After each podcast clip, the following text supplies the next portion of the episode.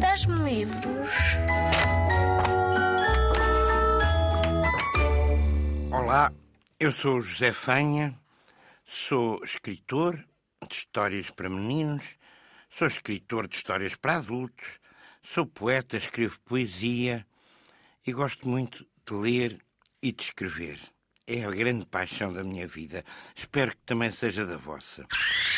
Eu criei um- uns personagens que são os pássaros besnaus. São uns pássaros horríveis. São muito porcos, não tomam banho, são mal criados. E a primeira história dos pássaros besnaus chama-se O Dia em que o Mar Desapareceu.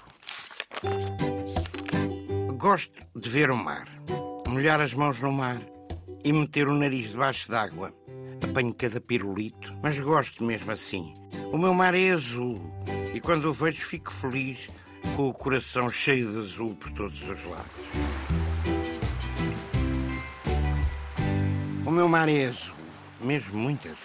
Tem sempre um sol por cima e uma praia de areia branca por onde eu entro até chegar ao mar para lhe dizer Bom dia, mar! E para molhar a cara na espuma de umas ondas pequeninas que mal me veem vêm logo a correr brincar comigo. É preciso tratar bem o mar, para ele ficar sempre assim tão azul, tão brilhante e tão limpo. Mas há quem não trate bem do mar. Vou contar-vos hoje o dia em que o mar começou a desaparecer e foi desaparecendo e desaparecendo e desapareceu de vez, tudo por causa de uns pássaros besnaus. Sabem o que são pássaros besnaus? Pois os pássaros besnaus são uns pássaros pretos e cheios de borbulhas e andam sempre despenteados e cheiram mal porque nunca tomam banho. Os pássaros besnaus são horríveis, muito maus e burros. Burros quer dizer, eles não são burros, mesmo burros como os burros. Um dia, uma família de pássaros besnaus foi passar o dia à praia onde eu costumo brincar, nas ondas brancas e frescas do meu mar azul e lindo. A filha besnau bebeu uma lata de sumo e atirou-a para a areia. O besneco entornou um frasco inteiro de bronzeador nas rochas. A própria mãe besnau, sabem o que é que ela fez? Desatou a dizer: Ai que eu estou muito aflitinha, ai que eu estou muito aflitinha, ai que eu estou muito aflitinha. E foi fazer xixi no mar, no meu mar azul. É demais. O mar é grande, e fundo, e largo, mas mesmo assim não aguenta tanta porcaria. Por isso foi deixando de ficar azul.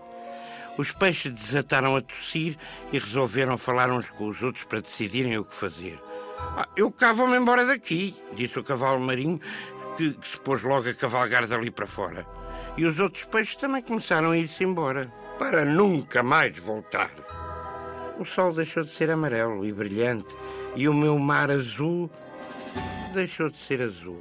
Parecia um caixote de lixo a transbordar. Por isso foi secando, secando, até acabar por desaparecer.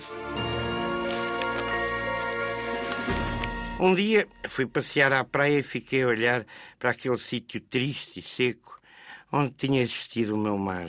Senti cá uma vontade de chorar, de deixar correr as lágrimas pela cara abaixo. De repente pensei: se eu chorasse muito, talvez as minhas lágrimas pudessem encher o mar outra vez. Ah, não. Há lágrimas que cheguem para encher um mar. E depois, um mar feito de lágrimas havia de ser um mar muito triste. Era preciso voltar a fazer nascer o mar. Mas como? Havia que chamar a mãe do mar para ela fazer nascer outra vez. E, e quem era a mãe do mar? Quem me saberia dizer onde é que ela morava? Pus-me a olhar à volta, a olhar para baixo, para cima, e acabei por descobrir. A mãe do mar era uma nuvem que andava de cá para lá no alto do céu. Chamava-se Miraldina. Com aquela paciência que todas as mães têm, a nuvem Miraldina pôs-se a chover, a fazer nascer de novo o mar.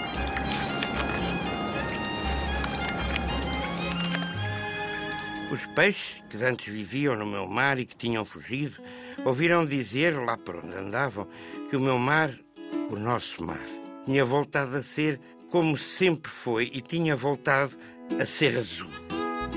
Por isso, Rapidamente voltaram lagostins e lagostões, baleias e caranguejos num vastíssimo cortejo. A correr e a saltar, um dia tinham partido, mas resolveram voltar. E no final, até parece que o meu mar ainda ficou mais bonito.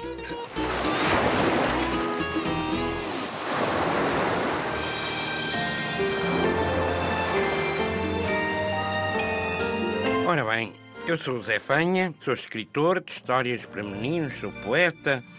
Este livro que acabei de vos ler chama-se O Dia em que o Mar Desapareceu e foi editado pela Gai Livro.